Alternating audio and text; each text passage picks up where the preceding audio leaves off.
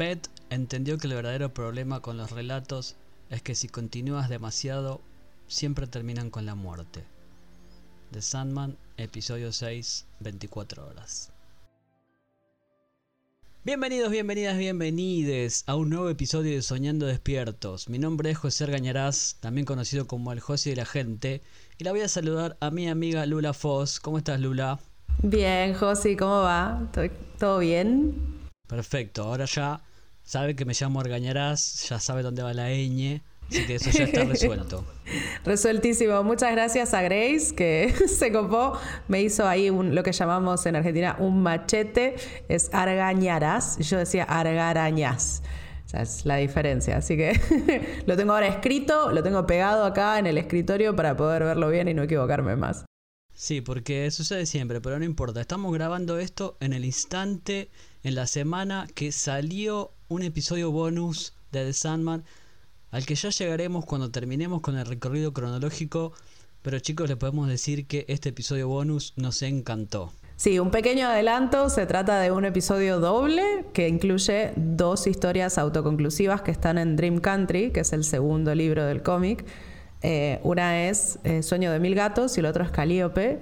Los dos me han encantado, los dos me hicieron muy feliz. Gracias Gaiman, gracias Netflix por este, este es como es como ese cuadradito dulce que te sirven con el café para mí estos dos capítulos, ¿no? Fue como un extra, una cosita así que no hacía falta en la comida, pero que vino genial y que quedó riquísimo todo.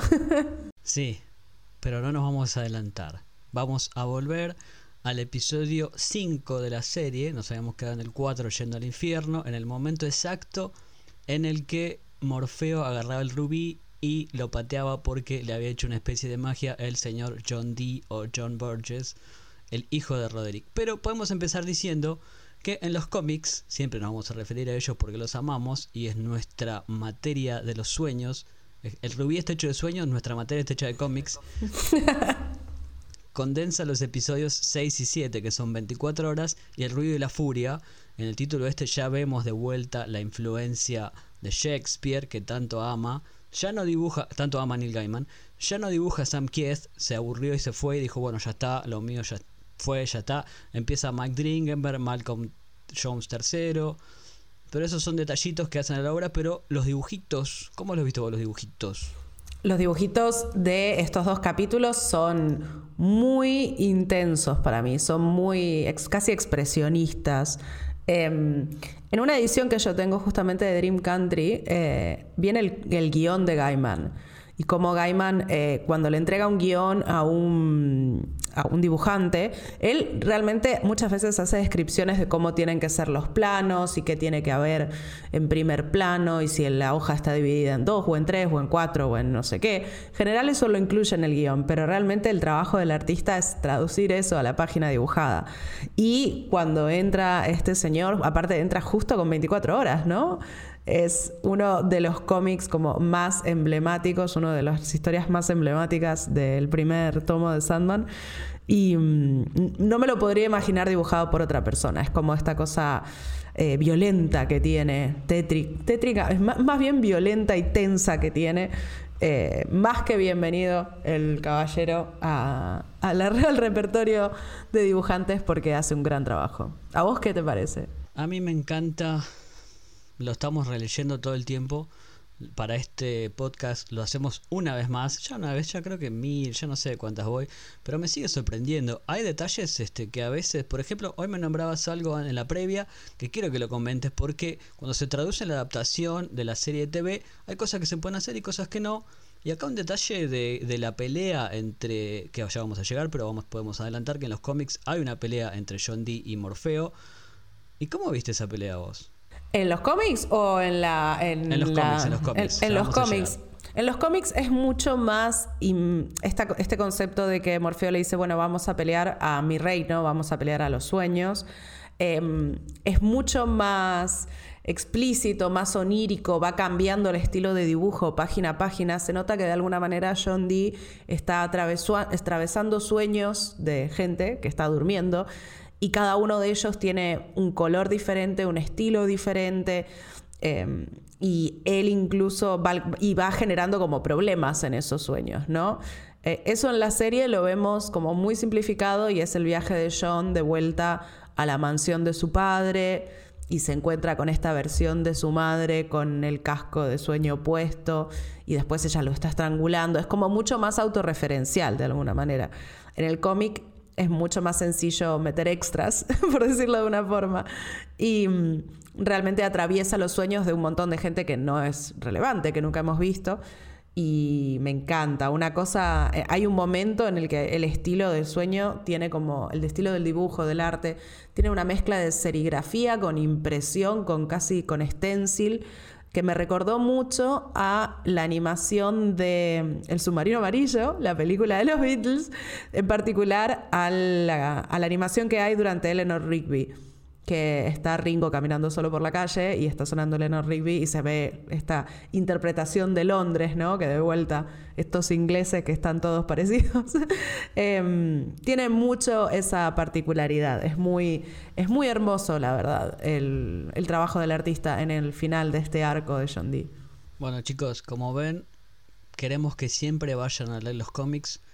Para que sean tan fanáticos como nosotros, ya saben, las ediciones se consiguen si no nos mandan un DM.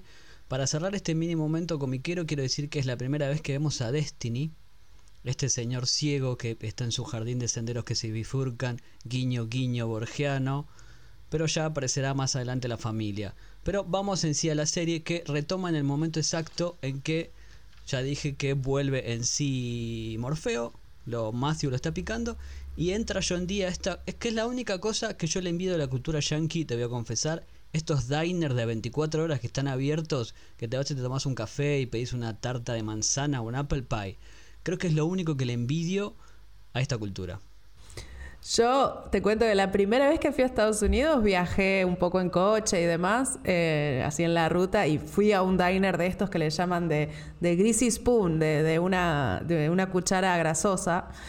Em, y me senté y estaba como feliz y me miraba en la cara y tipo, este es un lugar de mala muerte, como que no tiene nada de bueno. Y era, no, no, vos no entendés, estoy en una diner. Esa es una auténtica moza de, tipo, es mi héroe, ¿entendés? ¿Sabes cuántas mozas admiré en cine y televisión? Es, es totalmente así como te lo imaginas. Y me pedí, por supuesto, un apple pie, que me voy a pedir? Pero sí, es, el, es como lo icónico, ¿no? Es un lugar que creo que en cualquier parte de Estados Unidos se puede reconocer. Y podría haber sido cualquiera. Me da mucho esa sensación de, como lo que presenta la serie, ¿no? De algo completamente random. Podría haber sido otro diner, podría haber sido cualquier diner. Fue justo ese. Y también vamos viendo cómo eh, él entra ¿no? a este lugar y justo se están yendo algunas personas. Justo se está yendo la cocinera que viene a hacer un doble turno. Justo se va también otra persona que estaba comiendo, que pagó y se fue cuando él entró.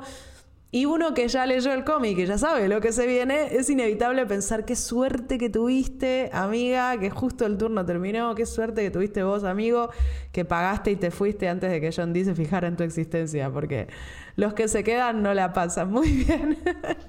Exactamente, no la pasan muy bien. Lo primero que vemos es a Beth, que es la actriz Emma Duncan, con una cara muy llamativa, pero, pero muy linda, porque todo su personaje a mí me gustó mucho porque representa algo que es como la buena onda, esa cosa de que es matchmaker, que es casamentera, que es también un poco metida, creo que también hay una cosita ahí de, decir, che, pero esta es muy metiche esta mujer.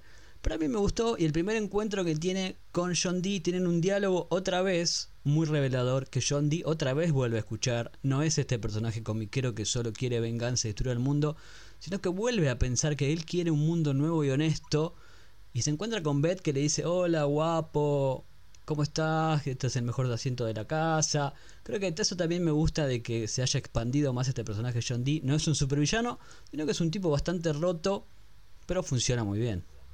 Sí, ese primer encuentro a mí me, me queda mucho que él escucha, ¿no? Lo mismo que hacía con Rosemary, él la escucha. Ella le pregunta, ¿cómo estás? Y él dice, ¿cómo estoy? A ver, se toma en serio la pregunta, ¿viste? Y dice, es el mejor día que he tenido en mucho tiempo. Bueno, qué bueno, me alegro. ¿Cuál es el secreto? Y él le dice, ¿de verdad que eres mi secreto? Es todo un diálogo muy... Él se lo toma muy en serio. Ella dice, sí, sí, claro. Y le dice, mi rubí es mi secreto. Cumple, hace que los sueños se vuelvan realidad. Y ella, por supuesto, le dice, ah, sí, bueno, qué suerte, yo también quisiera uno, algo así, como yo también quiero... Eh, y no sabe la que se está metiendo, pobrecita, pero muy humano. Ella, a mí me gustó mucho la actriz. No sé qué te pareció a vos. ¿O es otra Gemma Coleman para vos? No, no, no, no, no, no. Hasta ahora no creo que Jenna Coleman es la única excepción, es lo que te puedo decir. Pero a mí Emma Duncan, la verdad que me gustó Duncan, Duncan, Duncan, como sea. Me gustó mucho. Tiene, tiene mucha otra cosa que no habíamos visto de vuelta, mucha humanidad, una cosa idealista. A mí me dio muy una cosa de esas, esas personajes secundarios de comedias románticas que está siempre detrás de su ideal amoroso que también es una escritora, y creo que lo que y diste en el clavo acá que los temas que atraviesan todo este episodio son los secretos, la honestidad, un mundo mejor tal vez a partir de destruir el anterior. Me parece que eh, eh, todo, en todos hemos tenido temas que han atravesado y este refuerza esto que siempre piensa John Dee, este personaje, y tenemos que nombrar a David Thewlis, que la verdad, la verdad que acá es material de premio. Total, total, la rompe, la rompe. Uno no puede creer que es el profesor Lupin. No, no puede ser la misma persona. Era, era buena persona. Este es un hijo de puta. Tremendo trabajo. Y realmente el, capítulo prácticamente descansa en sus hombros, ¿no? Bueno, en los de todo hay como un elenco. todas las personas que están en el diner, que ahora sí me imagino iremos analizando, ¿no? Personaje por personaje. Pero de alguna manera él es el, el causante directo de todo lo que sucede y es un poco el protagonista del capítulo. Sí, es su episodio. Se sienta ahí en este diner y empieza a escuchar la, la gente que, que llega. Llega primero Judy, una chica lesbiana interpretada por Daisy Head, que dice, uy, me peleé con Donna. Y Donna, los que leímos los cómics sonreímos un montón, porque la vamos a ver a futuro, cuando se, estrenen más temporadas. Pero parece una chica buena. Eh, también refuerza toda esta cosa de la lesbiana medio amanerada, así como un hombre. Y a mí me parece interesante también que se vaya por esos lados. No sé cómo lo ves vos. No sé, me parece que. No, no, no sé si refuerzo una idea. Me parece que Judy. También yo. Eh, o sea, veo el personaje de la serie, pero también veo el personaje del cómic y digamos, sí, Judy es lesbiana, y... pero no lo veo como reforzando un estereotipo ni nada. Sí, evidentemente viene de una pelea con su pareja y está bastante alterada. Y en el cómic usaba un teléfono, un teléfono público, uno de estos con moneditas obviamente tuvieron que hacer el cambio al celular. Pero mm, me parece muy bonita ella y muy expresiva con los ojos, ¿no? Tenía algo, la actriz con los ojos, como que te miraba y un poco te, atravesaba.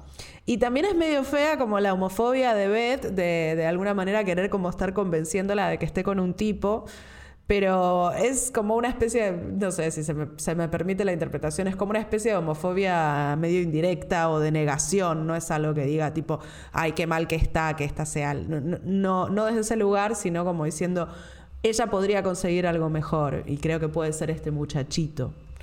Pero bueno, después piensa que otra persona puede ser mejor para ella, pero ahí me parece que John Dee tuvo algo que ver. Sí, igual yo hablaba de reforzar estereotipos porque eh, Beth es el estereotipo de amiga buena, matchmaker. Judy es la lesbiana. Después vamos a tener. En ese sentido iba yo. No, decían algo malo, por favor, no. Sino que iba por ese tipo de cosas que me parece que por ahí la historia iba por ese lado. Después también cuando Judy habla con. La llama por teléfono y hace una videollamada con Ross Walker. Personaje fundamental en todo esto que ya veremos más adelante. Pero después vuelve otra vez John Dee Ah, no, sí, perdón, te interrumpo, pero es que Rose Walker. Em, esto está sacado del cómic, así tal cual. Ellas dos son amigas también en el cómic. Esto me parece como relevante barra importante. Rose y Judy son amigas en, el cómic y también son amigas acá. Y de alguna manera vamos a ver qué es lo que sucede con Donna más adelante y con Rose también. Pero eso, nada más. Es que toda esa.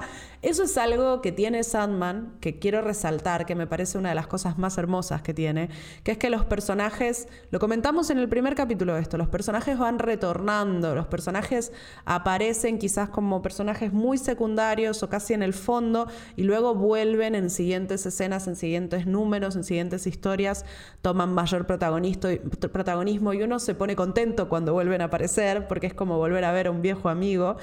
Y esto lo vamos a ir notando mucho. Este, esta es la primera vez que aparece Rose, la primera vez que aparece Donna y la primera vez que aparece Judy. Y lamentablemente Judy no va a aparecer mucho más. Pero mm, eso, simplemente, que es algo que el cómic hace muy bien y que me encanta que la serie esté retomando. Perdón, te interrumpí. Seguí, tranquilo. No, no, no. Está perfecto. Sabes que esto es un intercambio de ideas. Nunca me gustó que fuera un monólogo. A mí me gusta que sea un biólogo. Así que vamos a seguir. Después, en a todo esto llega Judy, llega otra persona y John Dee sigue escuchando ahí con su rubí, tomando su cafecito, apretando ese rubí que está hecho de la materia de los sueños. Y llegan otras dos personas más, que son Kate, que es la actriz Lourdes Faveres, que la tienen, seguramente si han visto Good Omens, era polución, era pollution. Ya hay como un universo gaimaniano, esa cosa de que hay. Yo como, ah, amo, Kate, o sea, ay, no, no me había dado cuenta. Uy, qué bueno, polución. Qué bueno. Bueno, ya seguro hablaremos de Good pero qué bien que están los cuatro caballeros del apocalipsis, caballos, lo que sea, del apocalipsis en Good Omens en la adaptación. Maravilloso, maravilloso. No me había dado cuenta que era ella. Mira qué bien. Qué atento estuviste, Josi. Sí, me dicen Josi de la gente de detalles mi apellido. Y, nada. Y eh, desde el principio vemos que está con su marido, que sería como otra vez este, este estereotipo, pero un poquito dado vuelta acá, que el trofeo no es el marido, no es la mujer, sino que es el hombre, porque ella es la CEO de Vanguard una compañía, y el marido, que es Gary, es como el trofeo que lo tiene ahí, dice, che, ¿qué vamos a comer? Uy, yo me pedí una hamburguesa, porque Beth le hizo de matchmaker, que los presentó y los unió. Y el tipo lo vemos que todo el tiempo se está reprimiendo y John Dee ve esto y dice, mmm, estos me están mintiendo. Los quiero liberar, quiero liberar la verdad. Se están mintiendo a sí mismos. Tienen que ver lo que son de verdad. Tiene una obsesión importante que yo creo que se, se remonta de alguna manera a la, la cantidad de mentiras que le contó su madre a lo largo de toda su vida. Al parecer fue criado entre mentiras, entonces las resiente mucho, pero un poco demasiado realmente. Y vemos que cuando empieza a manipular uno por uno a todos, vemos como la cámara juega y se retuerce y, que todo empieza a ser como más pesadillesco a medida que va pasando el episodio. También se van acentuando los colores rojos, porque el rubí es rojo y cada vez vemos que el diner se va volviendo más y más rojo. Y no sé cómo viste vos estos detalles. A mí me parece que este, este capítulo me encantó por eso también. A mí, me, sí, la fotografía es espectacular y coincido con eh, eh, esto de ir viendo el rojo cada vez más intenso y más presente en las distintas escenas, pero es el capítulo que menos tenía ganas de volver a ver de toda la serie, pero no tiene que ver con que el capítulo sea malo. Tiene que ver con que es un capítulo fuerte, es un capítulo violento, es un capítulo bastante descorazonador, no tanto como en el cómic. Creo que en el cómic es más cruel, más violento, más detallado, toda la tortura por la que pasan la gente que están ahí adentro. Em, pero el cómic de última está dibujado, entonces mal que mal eh, son, son dibujos quietos, no se mueven. Acá tenemos actores, personas reales, eh, con efectos especiales más realistas, entonces bueno. Pero, mm, pero sí, tengo que reconocer que fue como el que menos entusiasmada me tenía de volver a, de volver a ver porque piensan que si releímos los cómics miles de veces, seguramente veremos la serie muchas veces más también, porque así somos, así somos en Soñando Despiertos, nos gusta volver a ver lo que amamos. Y acá después me empieza a manipular un poco más John Dee. Algo que quiero decir es que cuando él empieza a usar este rubí, que es una, herramienta tan, tan poderosa, el mundo afuera, el mundo de los soñadores, empieza también a sufrir consecuencias, algo que vimos en los cómics y acá, pero me parece que ninguno de los dos logró capturar, a mi entender, esa cosa de que el peligro siempre es mundial con este tipo de cosas. Creo que ahí se quedó corto todo. No sé cómo lo ves vos, pero viste que siempre es pensando en el mundo yankee, como que su mapa es solamente Estados Unidos. No digo que Gaiman lo haya hecho, por ahí no le salió, sabemos que es uno de sus primeros trabajos, pero creo que muchas adaptaciones, muchas historias fallan en eso de hacer que parezca mundial la amenaza. Sí, en el cómic em, se hace mucho a través de la televisión, que acá está un poquito. Siento que en la tele está, en la versión televisiva está como un poco más de fondo, muy de fondo. En el cómic también está de fondo, pero como, como cuando se escucha lo que están diciendo en la tele, tenés básicamente un panel de diálogo que hay que leer. Em, es más fácil que lo del fondo esté presente. En cambio acá, eh, si la tele está bajita, si uno presta atención, de hecho, él apenas entra, la gente de la tele dice que hubo un choque de dos semiacoplados en una ruta y que por eso está cortada, que hubo un derrame de algo tóxico, que, o sea, siempre están dando como estas noticias. Lo que está sucediendo está sucediendo medio, no solo en el diner, sino también en varias partes. Hay como un retorno a la locura colectivo, pero no queda claro, estoy con vos, no queda clara la escala. Se sabe que también pasan cosas, pero que solo en esa ciudad, en ese estado, en todo Estados Unidos, en todo el planeta, no queda muy claro. Sí, bueno. Eh, cada tanto vieron que le criticamos para que no digan que somos game and lovers. También algunas cositas donde le pifia lo decimos. También tengo que decir que el subtitulado yo no tuve ningún problema esta vez, porque no fue tan complicado. Después vemos que eh, John sigue manipulando a la gente con este rubí en un momento llega hasta que Judy confiesa algo muy muy duro, que este me parece que es un punto de inflexión en el episodio, cuando confiesa que fue violenta con Donna, que le pegó. Sí, sí, sí, eh, sí.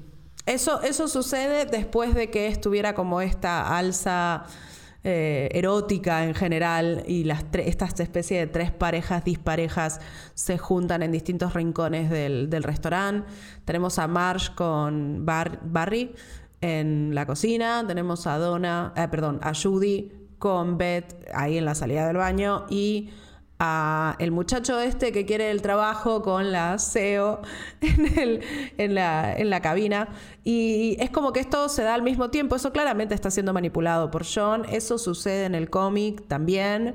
Eh, hay como un momento, porque el capítulo en el cómic se llama 24 horas y básicamente te cuenta lo que va haciendo hora por hora John Dee y va cambiando de estrategia de manipulación.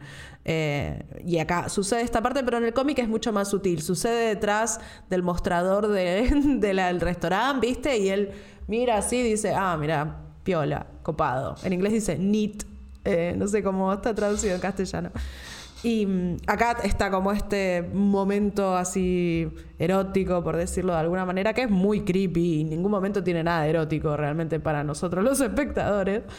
Y ahí después es cuando Judy le confiesa a Beth que, que le pegó a Donna. Y eso es algo muy, por supuesto, es un momento, llega en un momento en el cual uno ya está empatizando con Judy, ¿no? Uno, uno ya dice como, bueno, esta pobre chica, ¿qué habrá pasado? Y cuando te dicen eso, eh, se profundiza la contradicción del espectador para mí, porque te cae bien Judy, y sin embargo es una maltratadora, es una golpeadora, es una violenta. No está bueno entonces. Y eso en el cómic se profundiza muchísimo. En un momento cuentan sus secretos más profundos y la que sería algo así como Kate, que no es exactamente Kate porque no es un aseo, pero sí hay un matrimonio y la que la esposa de él, digamos, confiesa, sé, ¿te acordás lo que confiesa? Es brutal, ¿eh? Sí. Necrofilia. Necrofilia, confiesa. Tipo, eh, por eso es que el cómic es mucho, mucho más. Em, es, durísima y me hace acordar mucho también al capítulo de que vamos a ver más adelante de la convención de cereales, donde está el Corintio, que también esas confesiones son mucho más oscuras que en lo que vemos en, la tele. Em, pero está bueno porque también los humaniza, ¿no? Eh, de alguna manera nos está mostrando que no es que todos son buenos o todos son malos, somos todos muy, muy, muy complejos, incluso nuestros secretos y nuestras vergüenzas más, más oscuros y más calladas. Me estuviste bien porque me había olvidado de esta parte eh, sexual. Yo creo que no hay nada de erotismo porque a mí me parece que John Dee no, como que no entiende mucho erotismo. Me parece que es un tipo que al haber estado encerrado tanto tiempo, es una presunción mía, ¿no? Obvio.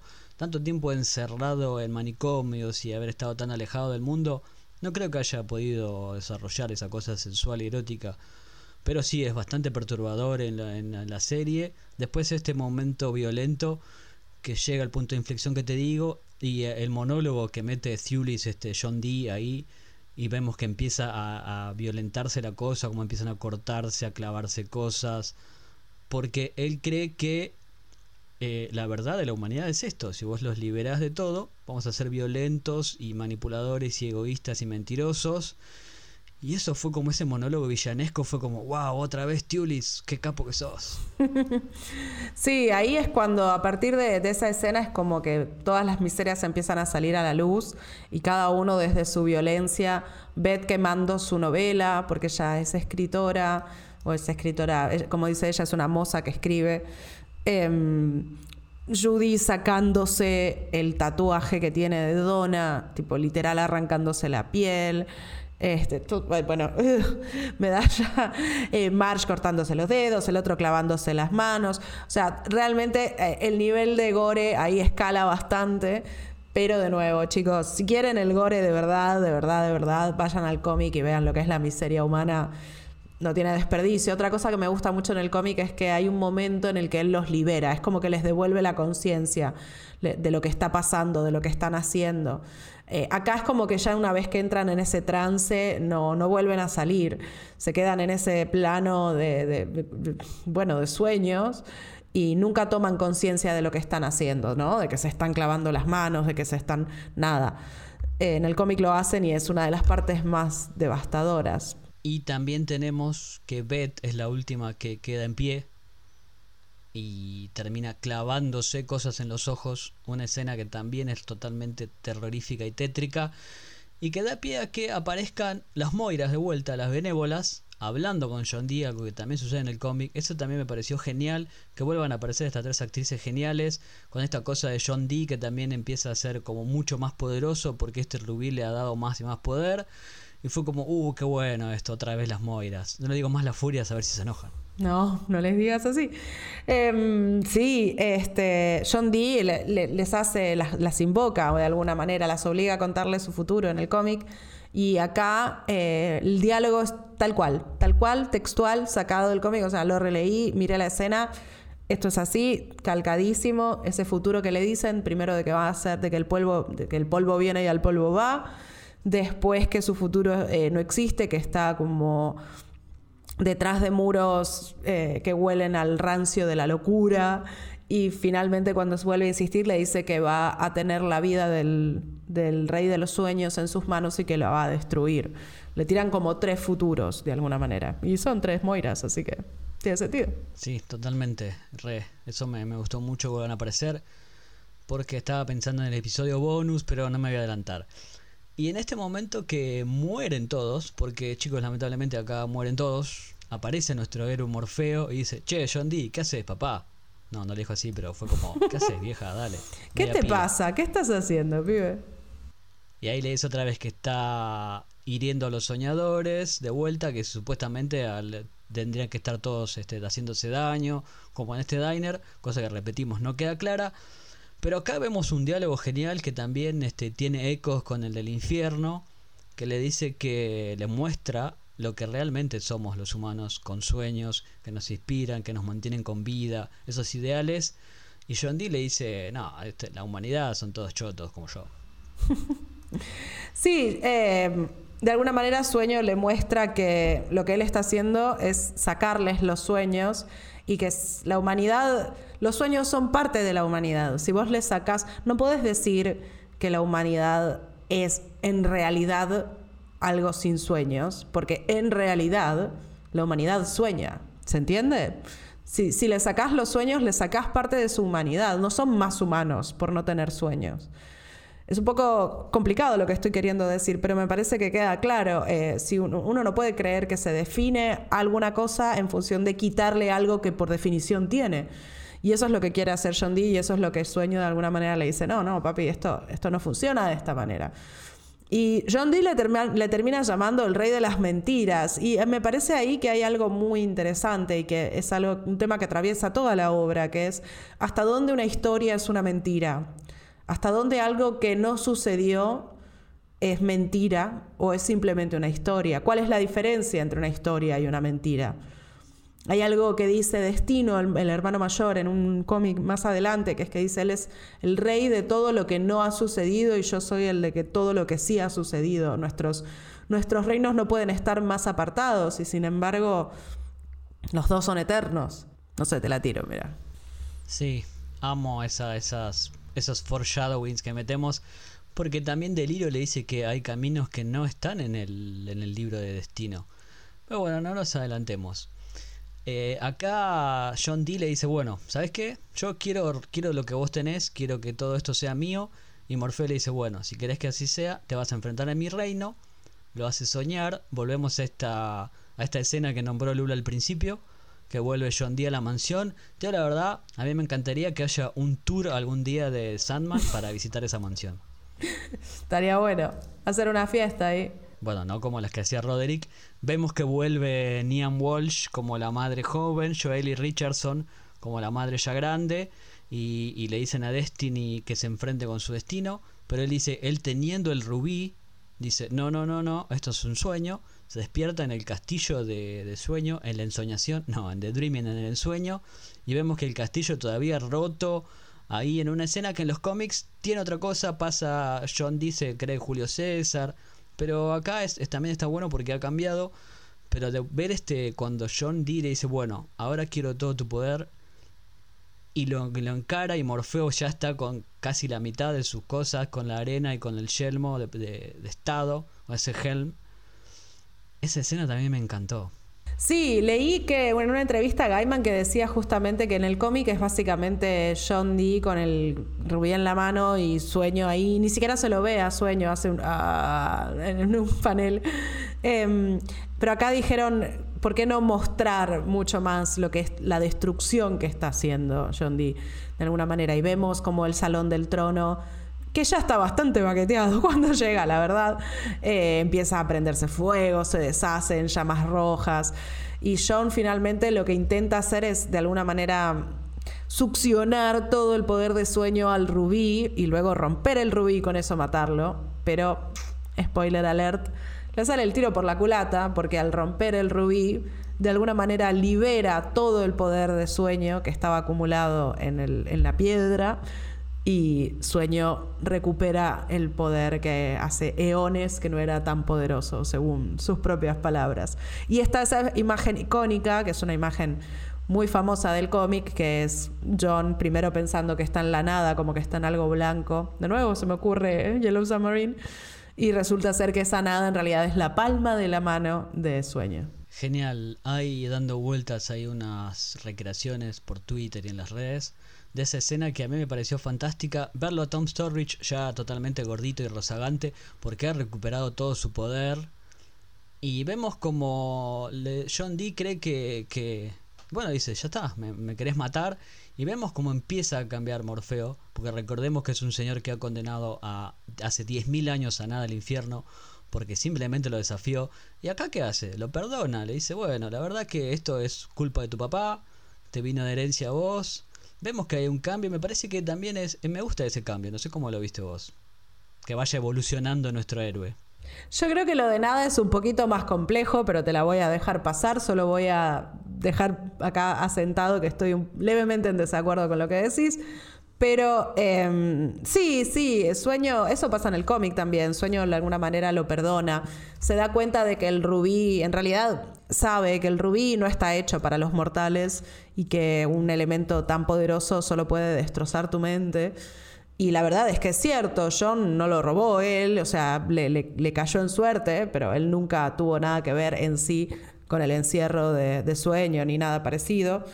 Mm, y, muestra como un lado más piadoso. Yo creo que también haber estado prisionero tantos años lo ha hecho muy sensible a las prisiones, entonces se da cuenta de que en realidad me hizo recordar un poco a Rachel, ¿no? A la, novia de, de, Joanna Constantine, que también, una mortal que tuvo la desgracia de cruzarse con uno de estos elementos de sueño. El de, el de Rachel resultó ser fatal para su cuerpo, el de John Dee resultó ser fatal para su mente, ¿no? La rompió en mil pedazos, queda clarísimo. Y, Sueño, bueno, lo, perdona y lo devuelve al hospital. Ahí estuviste bien, Morfeo. Y vemos una imagen final, el episodio ya se va terminando. Una buena. Una hora de magia. Una hora de magia. Vemos que el mundo supuestamente ha quedado todo roto. Repetimos, me parece que esa escala no la vimos ni en los cómics ni en, ni en la serie. Y acá vemos que dice que la humanidad va a descansar tranquila, charlando ahí con Matthew, ya totalmente la quest se va terminando. Pero vemos la primera aparición de uno de mis personajes favoritos de todos, con Mason Alexander Park, Desire, y, y, esa voz, no sé cómo viste vos, pero yo creo que vería esa, esa escena en repeat por el resto de mis días y no me quejaría. Yo grité, literal, literal, grité la primera vez que lo vi. Fue como aparecieron los zapatos y dije, ay, ¿quién es? ¿Será el Corintio? Y cuando la cámara se dio vuelta y mostró a Mason, pegué un grito, tipo, no podía creer. Al fin amo a Deseo, es un personaje, me parece fascinante. Tengo una relación muy especial con este Eterno en particular. Desde lo personal, digo, me parece muy, muy interesante como concepto la idea del Eterno del Deseo. Y mm, eh, lo que hace Mason es, oh, está, en, no sé, está en, en, cámara 15 minutos, estará en toda la serie, más o menos, no mucho más, y son absolutamente inolvidables, pero así, feliz, feliz me hace. Totalmente, yo le amo mucho, porque es una persona no binaria, debemos referirnos a él como tal. Pero vamos cerrando este episodio que la verdad a mí me gustó muchísimo, a pesar de las poquitas pegas que tengo. Para mí es otro 10. Si el, el infierno era un 10, este es otro 10. Por, por, esta cantidad de detalles que tiene, estos agregados, estas actuaciones. Ciulis solo ya es un 10, pero vos cuánto le pones? Yo, eh, a mí no, odio, odio que me hagas esta pregunta, no me gusta eh, ponerle nota a las cosas, pero eh, sí, sí, estoy con vos. Lo que pasa es que en sí la temática y la violencia en general es como que no es mi, mi temática favorita, no es mi episodio favorito. Sí me parece que está súper bien logrado, pero de nuevo, no es el que vería como con más ganas. Así que me niego a ponerle una nota, pero eso es un poco mi feedback. Si me das a elegir entre volver a ver eh, una esperanza en el infierno o 24 horas, voy a elegir una esperanza en el infierno. Espero que eso te satisfaga. Sí, obvio. Acá sabes que las opiniones disidentes son las que nos hacen crecer. Y ahora con esta quest ya cerrada, podemos ir cerrando el episodio. Yo estoy muy muy emocionado con todo este podcast, con todo lo que se viene. El episodio que viene, Lula, es como, wow, pero no nos adelantemos. ¿Vos te, quedó algo ahí en el tintero para decir de este episodio? Sí, una última cosita que quiero decir que me encanta eh, de este episodio en el cómic es que cuando, em, cuando Sandman devuelve a Dee al manicomio, que en el cómic en realidad es Arkham, no es cualquier manicomio, eh, lo vuelve a encontrar el espantapájaros, que fue quien le dio como un poco la despedida cuando se escapó, que me encantan estas apariciones del espantapájaros, que por supuesto todo lo que es como más universo de C, más grande, ya sabemos que en la serie rara vez, o sea, no ha aparecido y no creo que aparezca mucho realmente.